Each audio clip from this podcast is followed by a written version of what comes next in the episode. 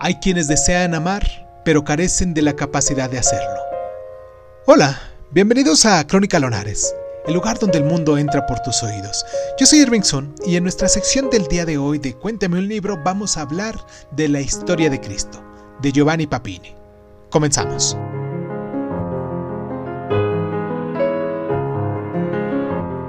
Alabado como gran maestro por Henry Bergson, y elogiado como amigo y discípulo de William James, Giovanni Papilli fue periodista, crítico, poeta y novelista, y gracias a sus polémicas de vanguardia, se convirtió en una de las figuras literarias italianas más controvertidas del comienzo y mediados del siglo XX. Y tras años de turbulencias religiosas y ateísmo, este enfant terrible de la vanguardia florentina se convirtió a la fe de Cristo en 1921.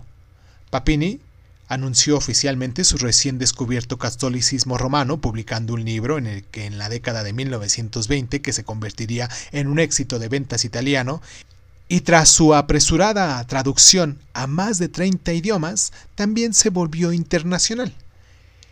El libro es a la vez una novela religiosa, ensayo histórico y exquisito ejemplo de la literatura dramática. Su poética nos suplica para que la humanidad retornase a la religión del amor que le granjeó fama internacional. Ahora bien, Papini también eliminó además las capas de embellecimiento y de ceremoniosidad con la literatura. Los sistemas teológicos y los críticos escépticos habían ensombrecido la figura y la época de Cristo. Así, la novela Está escrita con la simplicidad que alcanza a cualquier lector y con una pasión ardiente que cala en el corazón de todos.